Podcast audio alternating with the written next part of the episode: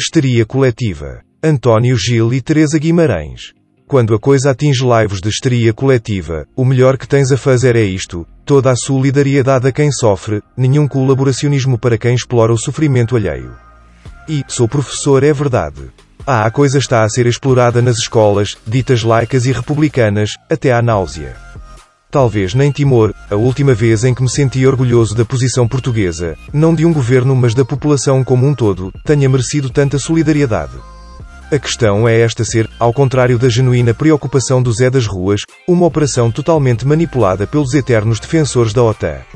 Os ucranianos de bem-eito podem contar com a minha solidariedade. A OTAN e grupos neonazis que operaram durante oito anos na maior das impunidades, assassinando cidadãos culpados de falar em russo, diante do silêncio cúmplice do Ocidente, mantenham-se ao largo, nem um cêntimo meu verão, quero mesmo que congelem no nono círculo do inferno dantesco.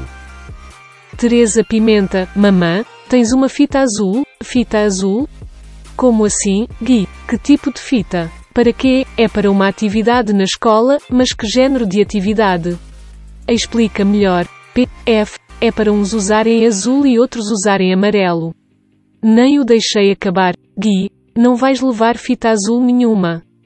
Caga nisso. Ele sabe do que falo e quando me pediu a fita estava mesmo só a testar a minha reação. Hipocrisia de mera rouba e modinhas de manada? Quando a Síria foi invadida e completamente destruída, ninguém me disse para levar fitas de cor nenhuma para a escola. Alguém pediu fitas pelo Iêmen? E por todas as guerras que nos dias de hoje se travam ainda.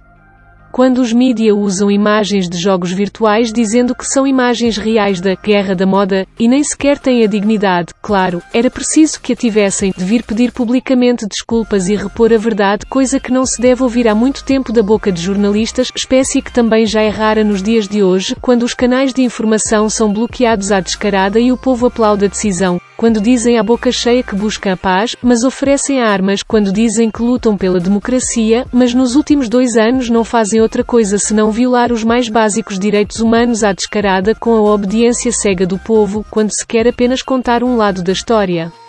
Quando nem pelos nossos próprios direitos lutamos. Não contem com a minha colaboração nem contributo para a loucura dissonante que se vive. Peçam-me antes para dar de comer a uma criança com fome, isso sim, histeria coletiva. António Gil e Teresa Guimarães.